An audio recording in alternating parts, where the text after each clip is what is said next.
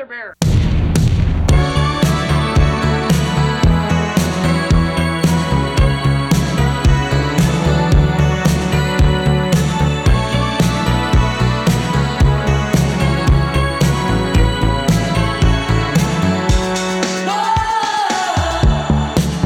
大家好，欢迎来到啤酒事务局，我是天，我是齐。今天我们要聊的这位嘉宾可太酷了！就当时你跟我介绍这位嘉宾的这个背景履历的时候，我想说，哇，好期待哦！今天终于能够录上了。对，如果大家听了我们前几期的节目啊，远在荷兰的番茄博士季博士提到过，他前段时间在荷兰遇到过一位非常酷的啊中国的酿酒师。啊，现在在荷兰的一个非常厉害的精酿酒厂。那今天咱们就终于把这位啊中国籍的酿酒师请了过来，来和我们一起来聊一聊。那欢迎今天的嘉宾绵绵，欢迎绵绵。啊，大家好，我是绵绵。我现在的话是在荷兰阿姆斯特丹一个叫 Oedipus 的精酿球场酒球场 酒厂里面。酒厂。对，绵绵是在哪儿呢？现在你这个背景看着一个个笑不同。呃，我现在其实是在就 Oedipus 我们的这个野生发酵这一块，所以后面我们大概有一百二十个左右的木桶。你知道你知道现在那个视频会议嘛？不是背景，你是可以设置那个虚拟背景墙的。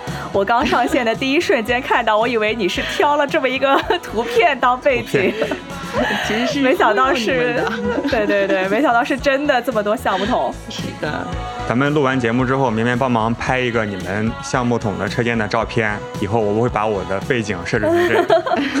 可 以可以。对对，这就是你日常工作的地方，是不是？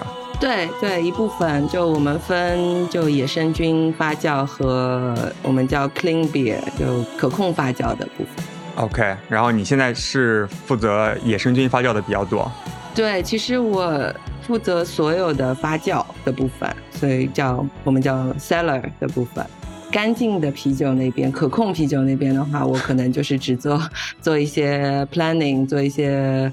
计划安排，然后哪天需要干嘛，然后会 follow 所有酒的发酵的静态。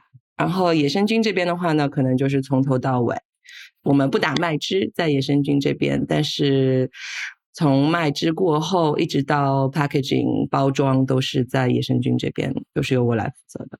太酷了，绵绵也是我们认识的第一位在海外酿酒的中国人嘛，而且恰好是一位女生。感觉非常的酷，今天也正好想和绵绵好好聊一聊她在一家荷兰的精酿酒厂的日常的工作。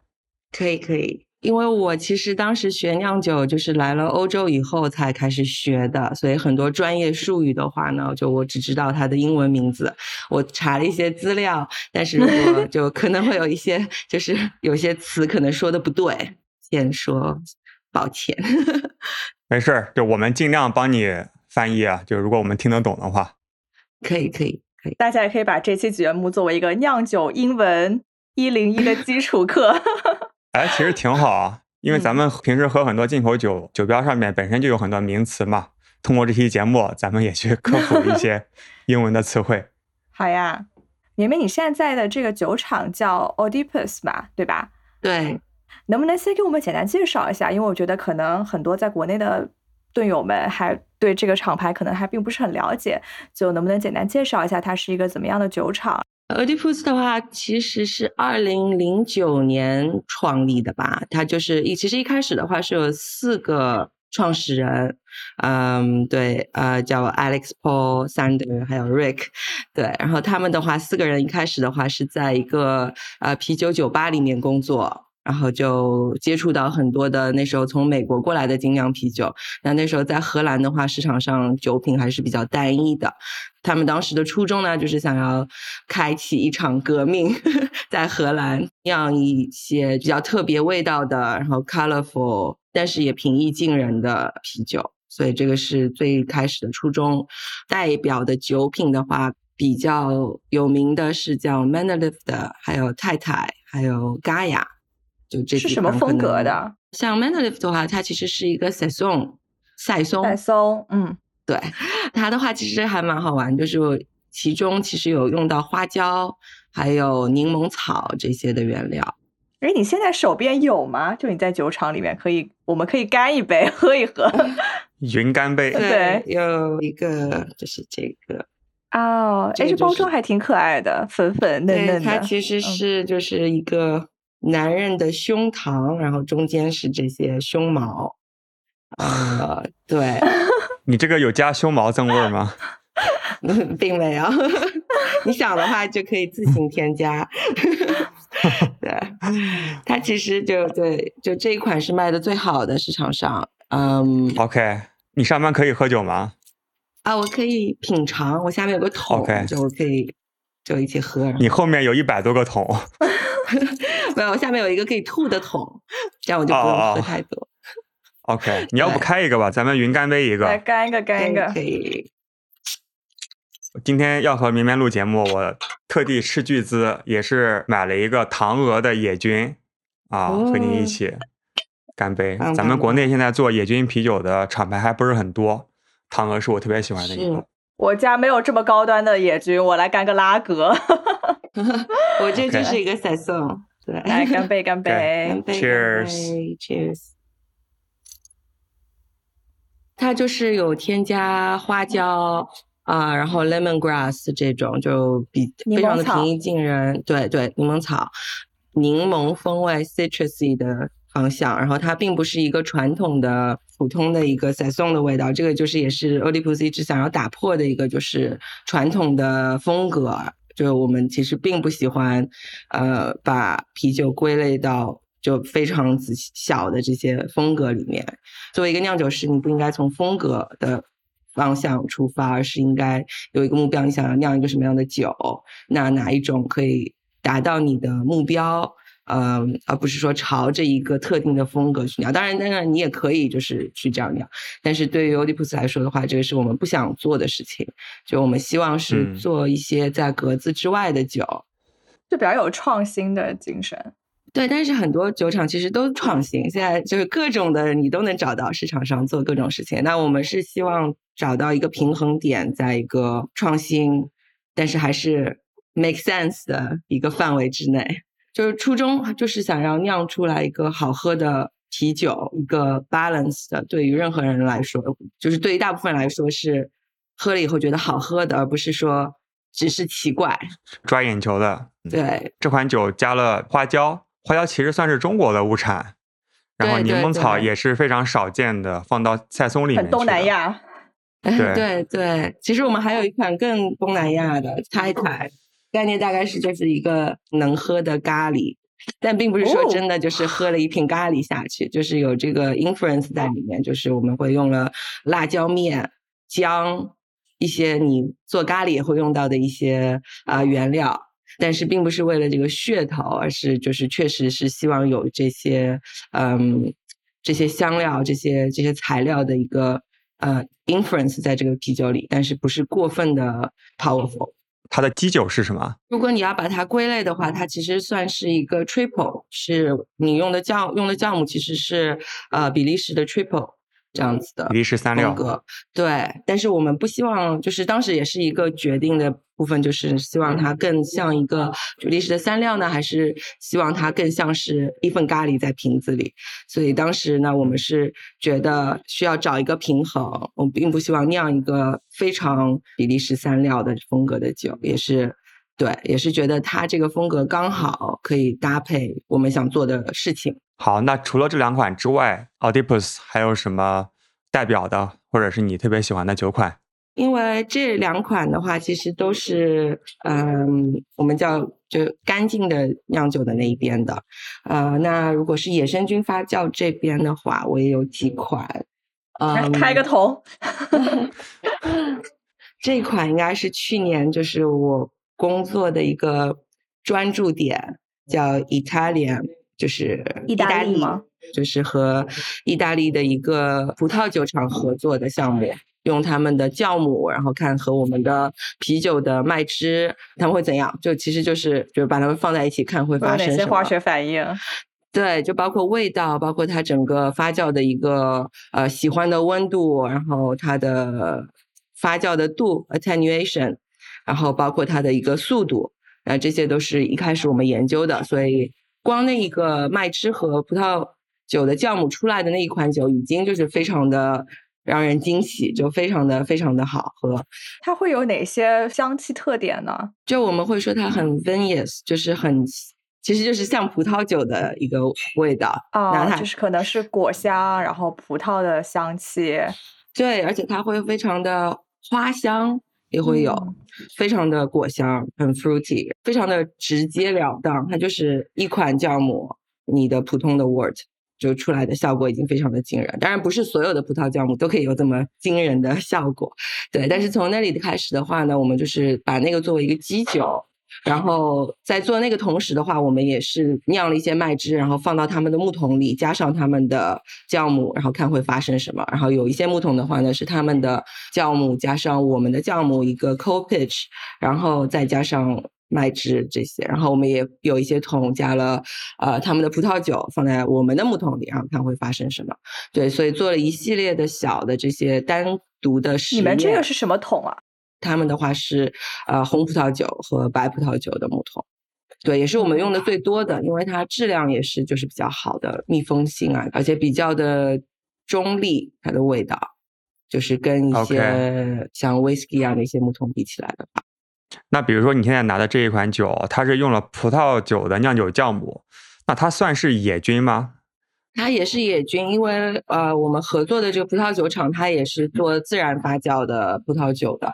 所以它这个这些，它给我们的酵母呢，其实就是他们做他们的葡萄酒，然后剩下来的那些粘液 （slurry） 怎么说？就剩下来的那些酵母，就是一坨一坨对东西，非常简单粗暴，就是几个那种呃油桶就这样拎过来了，啊，还抱了一桶路上，因为天气热，对。除了去年的这款酒的实验，你还做过哪些有意思的野菌的尝试？我们其实做很多不同的项目在野生菌这边，但是我自己呃觉得比较值得讲的，比如说一个动物园啤酒，它的话呢是和阿姆斯特丹的动物园合作的一个项目。那它这个动物园 里是什么？对。啊，其实当时他就是我们是去他们养猴子和大象的那个区域，然后就是在它的树上取样，然后对，比如说大象蹭屁股的那棵树，然后我们就在上面就是用棉签这样取样，对对，还有猴子的笼子啊这些，然后它这个动物园里它有一个微生物实验室。其实非常牛逼的，就是如果大家有机会来阿姆斯特丹，可以去看一下。对，然后他的话有这个实验室，所以他会帮助我们把这些所有的 culture 都分开来，提取了几款不一样的 culture 给我。culture 是酵母是吧？它也不完全是酵母，你包括细菌这些都算。对，微生物菌群。菌哦，对对，菌群菌群。对，所以就是它的微生物实验室呢，就从我们取的样里面，它提取出了不同的菌种菌群，然后呢，它就是给了我们几款，那呃，好像我记得当时是十二款吧，就是从这两个 swap 上面得到的，然后我们就做了一系列的实验啊，就是包括研究看它会首先会不会发酵。有没有影响力？就是在你的麦汁里，然后再看它发酵了以后是不是你想要的味道。那包括在研究怎么样的一个呃 combination，可能是一个 co pitch 组合，对，一个一个酵母怎么样的一个组合？嗯，对对，然后能达到我们想要的目标。哈哈哈哈哈！梅梅说讲话太难了，来吧，还是需要再喝点儿。对。是，我我来喝两口。对，所以你手边有那个动物园项目的酒吗？我真的好好奇，什么大象蹭屁股的树上的酵母酿出来的酒是什么味儿的？对它，其实最后它就是给我们十二款不同的细菌啊、酵母啊这些，然后最后我们是确定下来两款，一个就是乳酸菌，然后另外一个是叫碧翅菌，就是 Lactobacillus 和 Pichia。然后这两款是我们最后定下来使用的菌种，呃，乳酸菌呢，它会把它变得酸，但是我们挑选的这个乳酸菌的这一款的话，它就是会有一个桃子的味道，其实是就是非常的果香，但是主要是桃子的芳香。如果你是用乳酸菌然后来发酵一个东西，然后你最后又就一般你就会把它煮沸，这样子的话你就断了它的后路，它就不会再继续发酵你的把你的酒变酸。那我们这里的话呢，我们并没有把它煮了。而是用 IBU，就是用啤酒花的苦度，然后来抑制它的一个生长。但是它其实还是活着的，就是你并没有把它给杀了，它只是环境它不喜欢，它拒绝工作。所以从动物园里面选出了两种适合酿酒的野菌。那它这两种你是怎么应用的，以及最终呈现出来什么味道？我们首先是用这个乳酸菌和这个 Pikia 碧翅。呃，然后用它来把这个酒变酸，然后它其实碧翅它是会 ferment 一点点，然后其实就是让它开始这个 ferment 的过程，然后它们的呃味道这些都会改变这个 wort 的。味道，对，一直尝试，大概一个星期左右，然后到这个酸度我们觉得合适了，然后啊味觉也到位的时候呢，那这个时候我们就再打另外一款麦汁，另外一半的麦汁，然后呢那个麦汁的话就是会含有很多的啤酒花，这个麦汁高苦度的麦汁它就会停止或者抑制住这个乳酸菌的继续的发酵，然后当我们放第二款麦汁进去的时候呢，我们也会再。添加一款其实是普通干净发酵的一款酵母，然后那一款酵母它的目的的话是把整个酒就是呃 ferment down，就是把它发酵完成。这两块加在一起是主发酵的部分，所以大概是两个星期左右的时间。对，然后过后的话呢，就是我们会等它发酵到完成了以后，然后在瓶子里发酵，让它产生呃二氧化碳。所以没有过桶。没有过桶，对。其实我现在想了一下，你也可以说这一款它是一款干净的酒，但是有用到野生的，呃，野生的东西，野生的 culture。但是它其实如果你要归类来说的话，那它其实是更是一款干净的酒。但是你说怎么定义野生？你是说就野生酵母吗？还是说你的材料是野生？还是就怎样？我们叫。我喜欢叫它 alternative fermentation，另类发酵，独立音乐，alternative rock，另类发酵，对对，就因为很多就你很难归类，你就是对，我不知道怎么归类。行，那咱们就是说最终呈现的效果，你觉得它和买来的酿酒的酵母或者是乳酸菌，还有另外一种菌有什么区别吗？风味上来说的话，就是会呃有一些酸，但是没有说非常的酸，然后会有很浓的呃果香味、桃子香味，然后还有其实有一些瓜的一些香味。其实那个瓜的味道是从碧翅那个酵母来的。对，酿的非常干净、非常好的一款野菌啤酒，它不是说一定是酸的，或者一定是喝起来很 funky。其实你可以酿一个非常的平衡、非常的柔和的一款酒，它。就是好喝，但它也可以是野生的，它不一定非得酸。嗯，比如说我现在喝的这个，就唐哥的这个酒，据说是自己采集的野菌，然后去做的一些实验，然后它其实就肯定是有一些 funky，有点野的这种味道，但是喝起来还是没有那么的刺激的那种酸，还是偏容易入口。可能就是你刚才说的，就是它没有很过分，就给你一点点野的味道。那整体还是一个比较偏易饮的一个酒。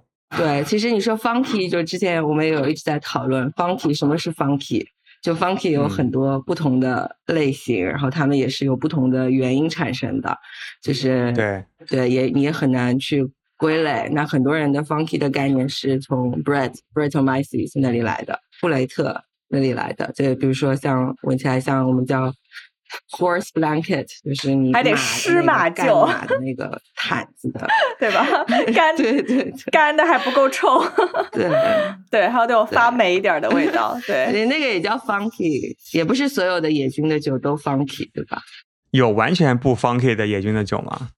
有啊有啊，比如说在荷兰就是有几个酒厂，比如说也是做很多的野菌发酵的酒，你控制的好的话，它不一定就是会。变酸或者变方体。他们的比如说有一个酒厂叫 Naval，上期皮博士他们有提到的，我也是非常喜欢他们的酒。对，那他们很多酒做出来的话，更加是一个呃花香或者是一个草药的这种香的一个类型。对，它非常的干净。像动物园，我们现在做动物园酒，其实我现在在缸子里面就是在实验不同的。发酵的方法，第二次发酵的方法，包包括在瓶子里发酵的方法。那其实我们的目的的话呢，我们也用了那个布莱布莱特酵母，但是我们只是希望它是一个就是不断发展，在瓶子里味道一直在改变，是这个目的加了这个布莱德。但是我们不希望它有 funky 的味道，所以在我们发酵整个温控啊，包括所有的控制方面，我们都是朝不让它变 funky 的一个方向去的。OK，这也是长见识了。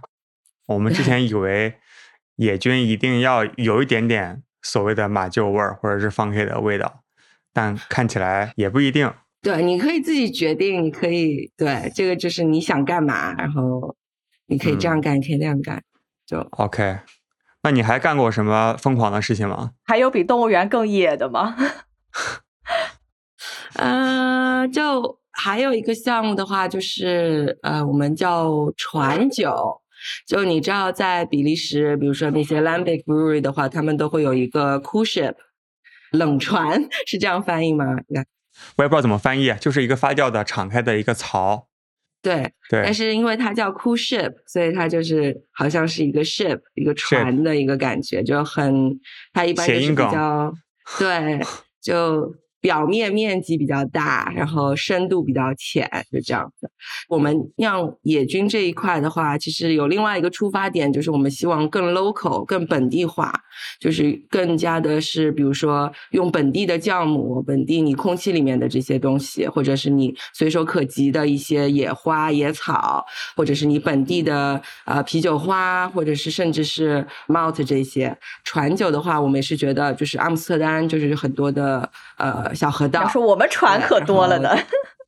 对对，然后当时的话呢，就是希望可以采集到阿姆斯特丹的空气当中的酵母，然后它无处不在。但是我们就是觉得，如果它是在一个船上，然后在我们绕着阿姆斯特丹这样开的同时，然后它接收到空气里的酵母的话，可能就是会更有意义。这件事情的话，什么声音？在吹口哨吗？对 对。稍等一下，一款酒发酵好了，大家庆祝一下。没有，对，OK，所以就是开着船去采集在阿姆斯特丹空气中漂浮的酵母或者是细菌。对，它其实无处不在嘛，但是我们就是给它营造了一个环境，让它从滚烫的麦汁，然后让它慢慢的冷却，但是冷却的途中，你是在绕着阿姆斯特丹的河道开的。开了多久？其实是开了几个小时，然后我们把它停在了就是某一个地方，因为你就是要让它有足够的时间嘛，所以就是要让它过夜。比如说像 Lambic 他们会也会自己搭一个屋顶，然后让这个蒸汽再重新返回到你的酒里，带着空气里的所有的酵母啊这些的。所以我们就是类似的这样，但它是就是也是从船的屋顶上这样下来。那真的是一个 cool ship。就是冷船，很酷的一个船。对对对，就是这个这个。对对，那试验成功吗？酿就是酒最终能发酵出来了吗？有啊，其实我们现在还有几桶在木桶里的。所以它喝起来，但空气是什么味道的吗？对，呃，自由的味道。自由的味道。呃呃，黄土黄的味道。啊，没有没有。它就是你每个地方呢都会有特殊的一个味道，其实，但是这款现在它就是还其实还蛮蛮也是很果香，但是其实我们有几桶是放的时间有点太长了，而且我当时的话就是没有好好照顾它们，然后有几款其实是变得比较酸，就是比我希望的要酸，那些我们可能未来的话就是会看一下有没有一些特殊的。blend，然后可以把它给调和的方法，对对，就把它用在一个调和里，对对。因为我刚就想问，我说像野菌这种不可控的因素还挺多的嘛，那它成功率是不是就是也没有那么高？那失败的这些酒款咋办呢？你们酿酒师自己喝掉。比如说，我们有很多的酒桶，就现在这些酒桶里，然后有一些酒呢，它就是会变得特别的酸，或者它就是呃，你如果有太多的氧气进去，它会有一个呃叫指甲油擦指甲油的那个东西，对，卸甲水，对，卸甲水，天呐，擦指甲油的东西，我在想是什么。消灭指甲油的东西，对，呃，卸甲水的味道，那它的话就是一个，嗯，就是一般你就不会想要的一个坏的一个味道，对。那有一些木桶它确实是变成了那样，那最后的话我们是把它蒸馏了，相当于变成威士忌啊，算威士忌吗？它就是一个纯蒸馏，就是一个蒸馏出来的一个纯酒精，我也不知道它应该算什么，好喝吗？不好喝，能喝吗？我的意思是，能喝能喝，但是就是六十多度的酒精就这样子。你有没有尝试过把这个酒精再放回到橡木桶，再桶陈三年？好多人都问这个，是因为那个 Jameson 他们有那个在收回那些桶，是吧？呃，我没有，我还没有时间去研究那些，但是也可以尝试的。所以是把它。蒸馏成更加纯的酒精，你也不喝，那就是用来消毒喽。没有没有，这个就是我们会给我们有其他的部门的同事，呃，会就是比如说想要做鸡尾酒啊，或者就是就可以用或者尝试，就也是一个一个是一个实验，并不是我们一直都这样，但是最近做的。那还有其他方法吗？嗯，其他的话，就比如说要看你坏坏的程度，对，怎么坏的。大部分我们野菌这边的酒都是一个调和的嘛，就是你不同的木桶，甚至是木桶和新鲜的酒一起调和这样子。啊，那有一些酒的话，你它需要一个很酸的一个部分，那你这个很酸的部分的话呢，你可以比如说有一些木桶它就是过酸了，但是你可以少用一点在调和的这一款酒里面，那你还是可以用到它，但是不是所有，就不是大部分的用。就看你怎么用啦，就反正这些都是你的材料，就像一个图书馆一样的，你有很酸的部分，你有很苦的 barrel，就只有你有一个非常多的一个多样化的一个酒桶的类别，那你就是做调和的时候，你自己的路也比较宽。就像乐高一样，就不同的零件儿，把它拼成不同的东西出来。对对对，其实野菌也是最近两三年。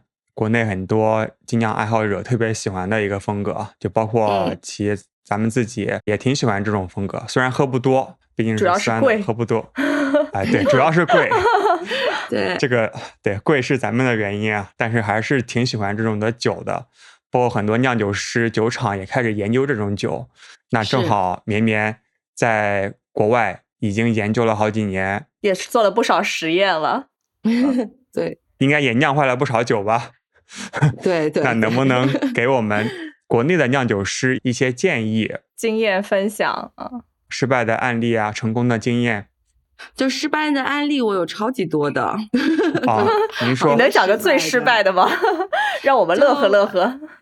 我觉得这个其实国内很多酿酒师肯定都都知道，就是我也不太了解，就是国内的酿酒。是现在都在做什么？呃，但是对于我个人角度出发的话，就我当时失败最开始，那就是最简单的一个失败的案例，就是比如说我没有及时的把我的木桶加满，对它就是有很大的一个空间，空间的空气在木桶里，那它的话其实就是造成了很多啤酒变酸。甚至你，尤其是夏天的时候，所以这几天我们就是一直在研究，就要赶快把所有的桶都加满，因为这样子的话，它就是很容易变酸，或者是有一些 off flavor 就会出来。对，那这一点的话，我之前就是因为非常的忙，然后也没有非常紧密的跟踪这些酒的近况，所以导致了有一些酒桶就变得过酸了。OK，所以这个是一个失败的经验。呃，还有的话，我有很傻的问题啊，就是你们是靠称重来看这个酒有没有加满吗？还是没有啊？你就是目测，你就把那个上面那个盖儿都打开。哦哦，可以打开的是吧？对 对对。哦，我以为是打开不怕染菌吗？这里就所以就是不怕，因为你木桶也是一个野的东西，你 OK，你是木桶，它不是一个。百分之百封闭的一个容器嘛，它也是可以嗯。呼吸的。对，因为我觉得去酒厂的时候，比如说我们想直接嗯。从木桶里面搞点酒喝，就是有一个嗯。细细的管子插进去，对吧？可能就尽量嗯减少它的氧化的概率。对，如果是取样或者就长的话，我们其实是有一个小钉子，对对对，打进去，嗯，对，你就把那个钉子拔出来，然啊后酒就会这样出来，就是它就是。但是如果你要看它有多满的话，你必须得开。但是啊你说的没错，就是你不能开太多次，因为这样你也是在让氧气进入你开的同时。所以，但是一般的话，半年这样子你是需要检查一下。OK，但是理论上，这个酒它灌进去的时候应该是满的，只要在过程中没有人偷喝，它不可 能有这么多氧气，还有空气它。会，它 会。其实，其实一就像我说，它木桶其实是呼吸的，所以它会蒸发的。其实蒸发的这个量哦出、Angel's 乎我的 share 力量，对 Angel's share，对还是比较多的。行，不是因为偷喝、啊，知道了。当然，你取样的话，肯定也会就是影响到它的 level。对，行，那下一个知识点呢？还有什么犯过的错？我觉得就是野生菌这边，就是因为很多东西都是很长期的一件事情，所以很多时候就是你一开始的那个准备工作和你最最开始的一个工作非常的重要。因为如果你那一步走错的话，你后面一年、两年、三年的等待可能都白搭。对，所以我觉得可能你指的是什么呢？就刚开始的嗯准备。包括各个方面啦，包括你比如说处理就是木桶的时候，呃，其实已经有讲究。那你一开始的话，比如说为了防止过后会漏，那你这个木桶的头你需要热水时间长，然后你可能要仔细的检查，看到底有没有漏的地方啊，或者怎样。因为一旦你的酒进去了，它一个是木桶非常的重，另外一个是就是你很难就是再再再把它拿出来再放进去就对就比较困难。所以说一开始包括你这个木桶在架子上是不是摆的非常的笔直，嗯对，这些都其实都有讲究。对嗯，感觉是一个嗯非常需要细心、细致、耐心的一个活儿。对，包括你做就是我们说的那个钉子打在木桶里，我以前也犯过错，一开始我就把它这样咚咚咚把它钉进去了，那其实它就是造成了这个 barrel 的这个面的一个开裂，所以说哦把它 砸进去以后它没有爆，但它就是有一个很大的一个裂纹在这个。钉子的旁边那它就导致了一个泄漏。就因为这个事情，我也是不得不就是做了很多 额外的工作来修补它，或者是对，所以这个也是之前犯过的错。那不是直接敲的话，那怎么敲进去啊？就是先用一个电钻，呃，要把洞钻钻一个孔。对，因为你如果是钻的这个过程的话，它就是不会造成木头的这个瞬间开裂的这种情况。哦，OK，包括有很多地酒厂，它修它的木桶，它都会放一个螺丝钉进去，而不是钉子，这样它就是把这个木头就绑在了一起。对对，更紧实。对这些的话，就是木桶这一块的经验。那就发酵那一块的话，就是有很多，比如说我现在有两款酒，现在就它就是不发酵，就它就停在那儿不动，你就要开始尝试不一样的措施把它叫醒喽。这个也是我平时做的最多的地方，就是因为我们这一款酒它就比较酸，然后是加了接骨木花果子的果汁这样一款酒，那它也是就是酒精度也比较高，那我们就是有考虑说，那可能是这个酵母就因为酒精啊、酸度啊这些，其实酵母都不喜欢的。到一定程度，所以我们就怀疑它可能就不适应。那我现在就是在研究，比如说做一个酸的一个 starter，starter 是什么？就是你把那个酵母，你先提前在它你放进酒里面，你先提前把它叫醒，然后这个叫醒的这个东西就叫一个哦 starter。把它活化。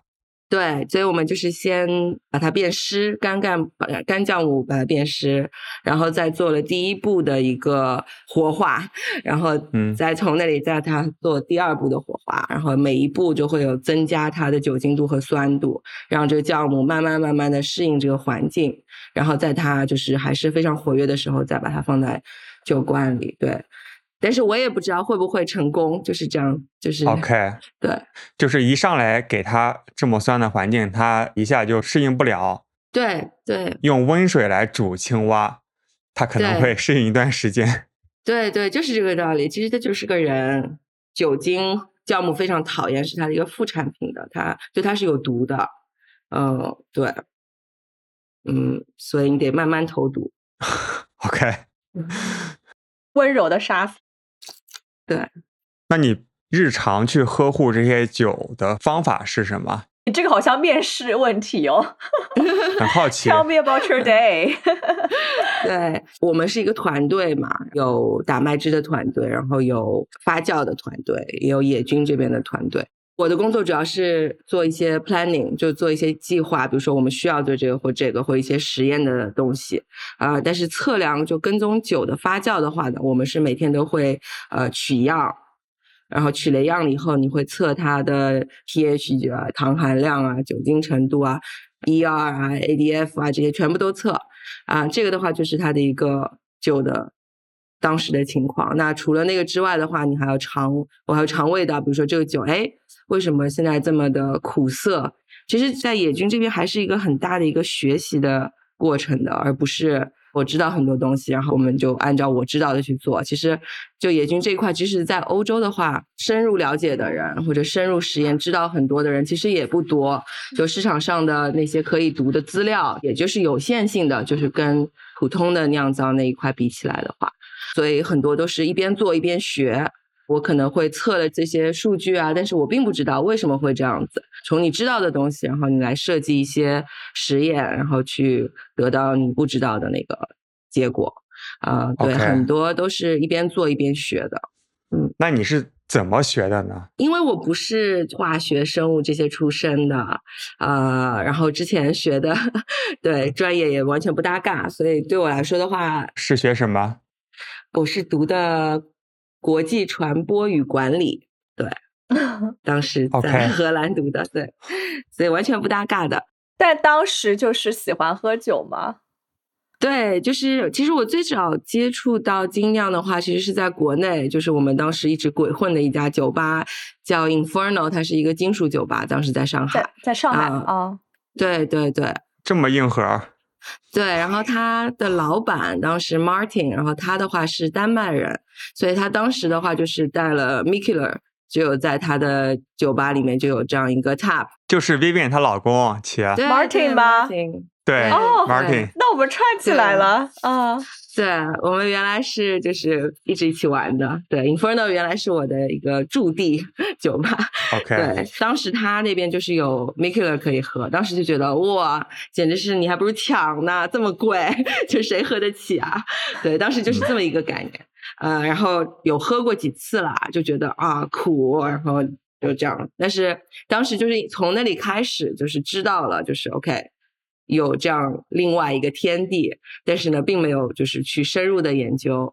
但酒的话呢，是一直都喜欢喝的，呃，对。嗯然后到了荷兰以后的话呢，就是因为当时呃毕业以后的一个工作吧，我是做精酿的进出口，嗯，所以我就是会和很多欧洲的酒厂去聊他们的酒，然后问他们就是。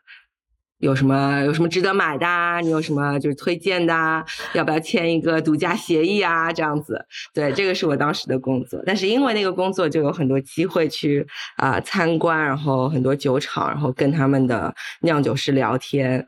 我记得是有一次出差，就是在欧洲这边转了一圈，出差之后，然后就觉得重新审视了一下自己的生活，决定转行。那个时候，当时是不是去丹麦喝米开朗，觉得特别爽，可以畅饮？嗯，其实更受到鼓舞的其实是那些小的酒厂。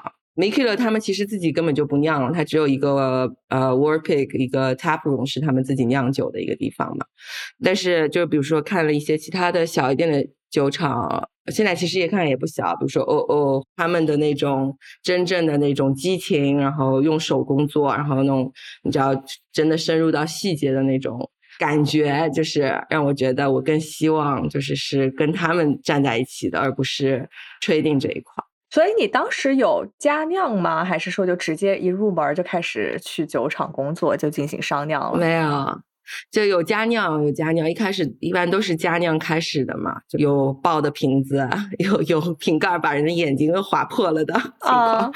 先加酿其实是先读书啦，就是当时因为真的就是你，我真的是觉得就是比较相信知识，我就觉得我得不管你要尝试什么，你得先知道一个就是原理理论的一个框架吧，嗯。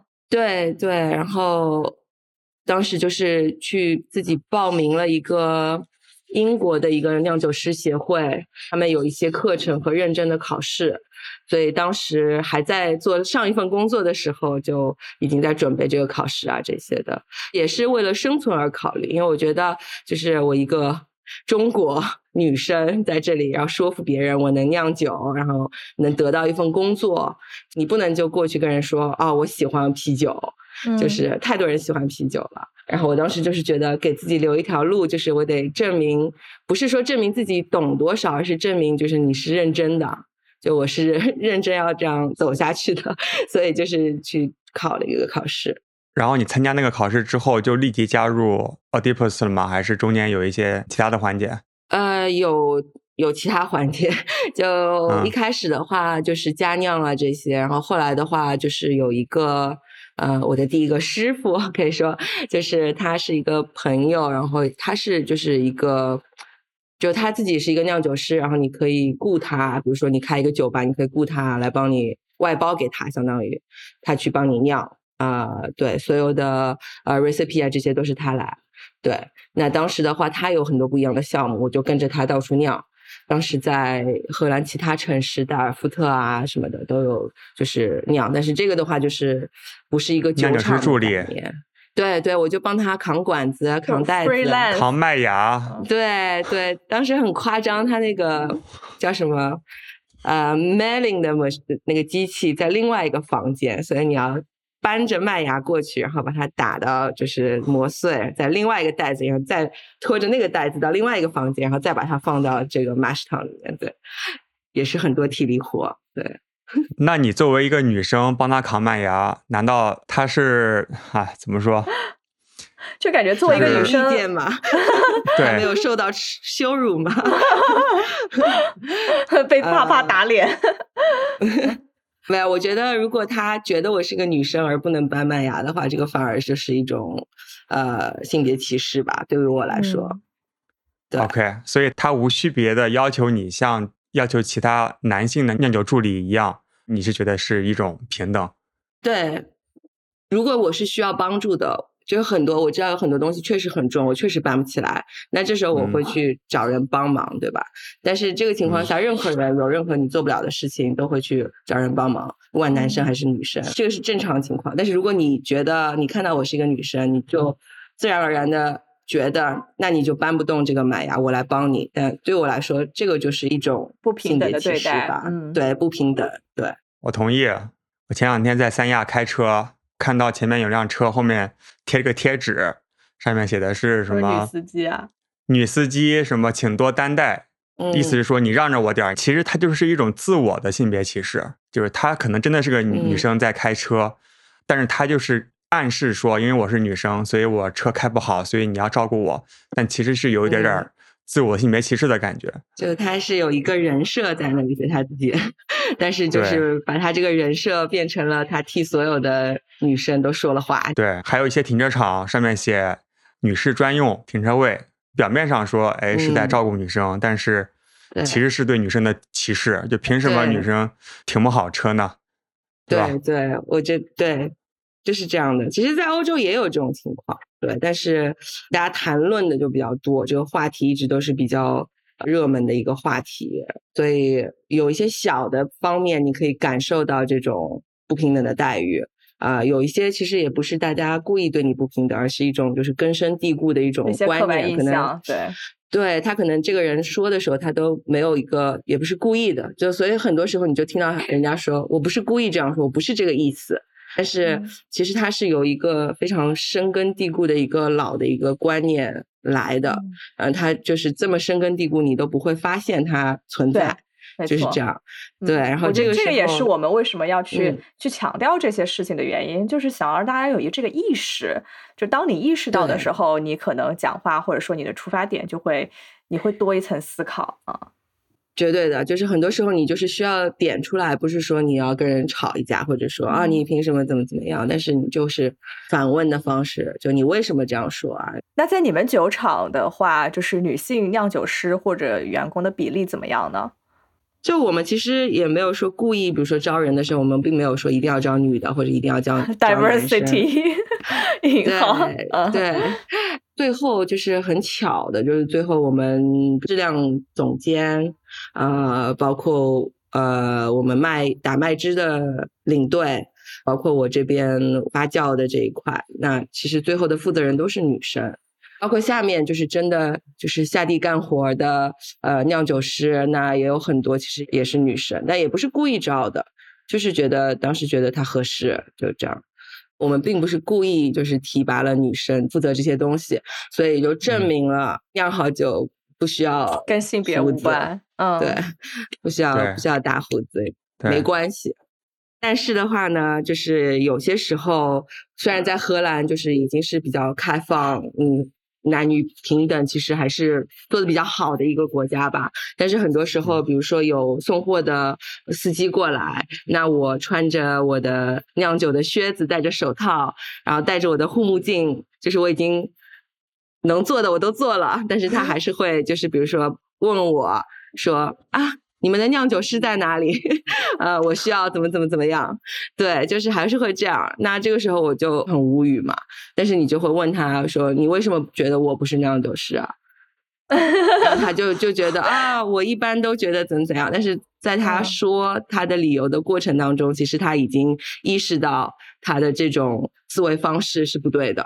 对，就提醒他嘛，通过一次两次被提醒，他可能未来也会改变他的观念。对，就是他下次再来的时候，他看到我，他就或者他看到别的女孩子穿着靴子、戴着手套，他不会就 assume 他们不是酿酒师，他会想哦，他们也可以是酿酒师。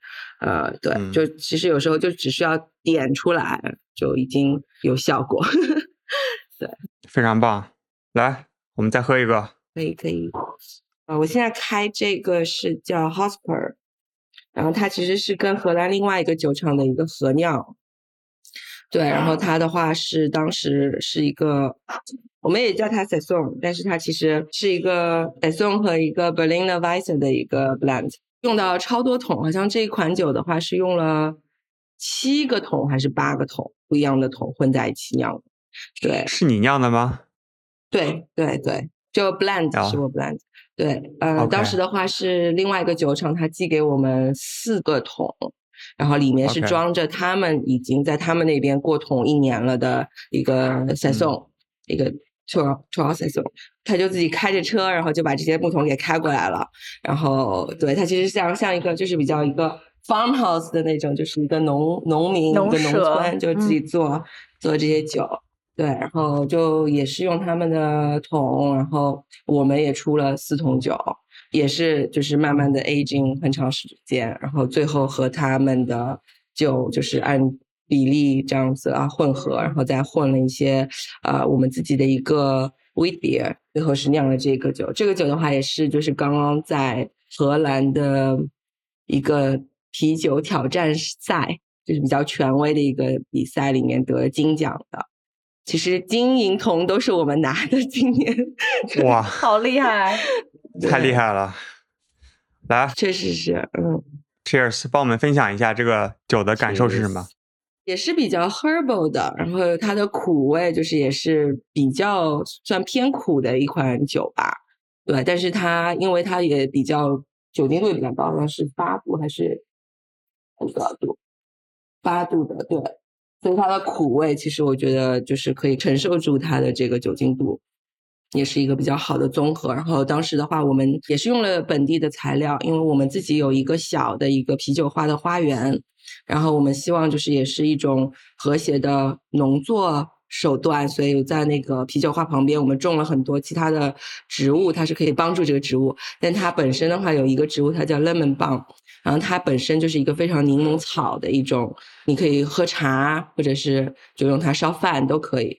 啊，所以当时也是用了这个草，就是从我们自己家花园里面 收出来的这个草，然后也是放了几个在不同的木桶里的，所以它喝起来、闻起来也是有一种 citrusy 的风味在里面的。对，很有意思。好想喝哦！你替我们多喝两口。干了。呃，它其实也是因为它的酒精度，呃，也会比较 uplifting 的那种感觉，而不是很沉沉的，还是比较清爽的，就是跟它的酒精度清新明快的。对，明快的，对。然后这也是一个合酿嘛，那听起来在欧洲也是有很多酒厂和酒厂之间的互动，然后还有。一些啤酒的活动，那接下来能不能帮我们分享几个你过去参加过的一些好玩的活动？对我其实对上个周末就刚刚过去的这个周末，我刚刚去了一个非常邪性的一个，就是只有野生菌酿酒师参加的一个狂欢，哇哦，我的狂欢，所以是欧洲的野菌峰会，行业峰会。其实是全世界的。刚才起你上线之前，你们跟我讲，他说他上周刚去了一个野酿酒师的活动 生长在野外的酿酒师，野酿酒师，对，嗯，太野了，嗯，他其实，在行业里就是非常的有名的一个活动。然后他的话就是每年新冠之前就是每年一次嘛。然后一般都是在城市里办的，比如说一般开幕就是会在 Oedipus，因为我们就是呃，你们最野，对，就是我们是比比较属于比较野的一个酒厂，一般都是在我们酒厂开始，然后在城市各个地方有不同的讲座啊，它实际是比较学术性的一个东西，对，但是一直都是对外界开放的。今年的话。就是他们就大家决定，觉得已经好几年没有聚了，所以今年就是说去一个比利时的酒厂，然后就是一个 camping 一个露营的形式。有多少人呢？去了有一百多人。对，哦，欧洲这么多野酿酒师，没有，其实就是。他全部全世界就是有一个印度的女生，她在印度有一个她自己的野酿酒的酒厂，所以她每年就会从印度飞过来，专门为了这个活动。哇，对，嗯，然后还有很多美国的呃酒厂都会参加，就是呃在行业内也是属于一个比较有权威性的一个一个活动，但是它就是因为非常的嬉皮，非常的野性，就是比如说。对，比如说我们那个有一些讲座，它这个投影就你投的就是一块床单上，就这样讲了一个讲座，或者有一些很重要的讲座，然后麦克风就没有麦克风，然后就就这个老师就开始用嗓子喊，或者说我们对当时在那里的时候，晚上一点半突然有一个酒厂，一个美国的酒厂，然后他就想要做一个试喝，所以当时一点半就是在一个荒郊野外，然后他就。摆了两百瓶啤酒在桌子上，然后开始拿着手电筒找酒，然后让人试喝。对，所以是这样子的一个音乐节，也很自然，也不是不是音乐节，一个啤酒节。对，呃，所以觉得这个还蛮有意思的。然后他，我不知道以后会不会，因为今年它是只有只针对酿酒师开放，但是往年的话都是就是对外开放的，所以要是有兴趣的朋友的话，也可以参加。嗯，对，非常推荐，很向往。非常野的一个活动，对对，呃，有点像一个邪教一样的。我们还有就是山羊的一个 logo，然后那个山羊就是一个教会的一个 神，对，因为它其实就是叫 Carnival b r e t m y s e a t 所以它就是意思就是说 Brett 布莱德会 eat everything，然后山羊也是一样，挺棒的，期待有朝一日咱们可以参加。对，往年都是对外开放的。我觉得，如果你就是真的很喜欢野生菌这一块的话，这个是就是，所以它可能整个活动会有一些就是行业的讲座啊，一些交流分享，然后加上很多 品鉴喝酒的环节，是吗？对对，包括他也会当场酿酒，每年都会酿，就是活动期间就会酿一款酒出来。今年的话是有一两个。老爷爷，年纪比较大的酿酒师，然后他们是做了石器时代酿酒，就是用什么热石啊，bake 那个 malt，、对，也是比较传统的工艺，就他会把那个麦芽用热的石头来烘焙麦芽，用热的石头来打麦汁，来 mashing 出糖，糖化。这可多费功夫呀！一百多个人呢，啊，他你光把那石头加热，我觉得都很费劲儿。其实很随意的，就是一嗯团火，然后就放了啊几块石头在里面，然后它就啊热了，然后你就拿铲子把它铲出来，放到你的 mash 里面，然后你就这样搅那个 mash，哦，就叫热食。挺有意思的。酷的，嗯，那还有没有什么好玩的活动？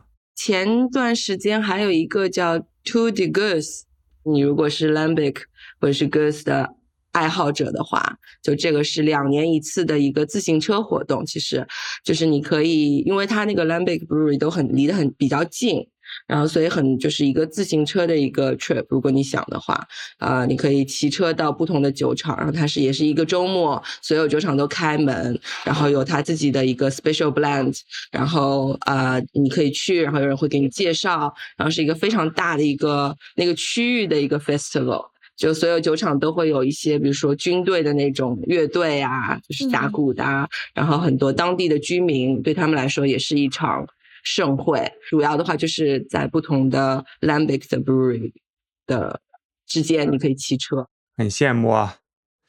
也是值得去的活动。要不说一下未来的计划？还有什么想酿的酒？对，嗯，想玩的剧短期，短期的话，其实就是希望，我希望就是可以就继续学习了。对，就是有很多想要得到的结论，因为时间的限制啊，或者这样就没有很多时间去做。然后希望短期的话，希望可以自己给自己安排足够多的时间，去把那些该研究的东西列出来，然后可以开始嗯做一些实验。有没有哪几个课题是有大概想法的，想去怎么实验？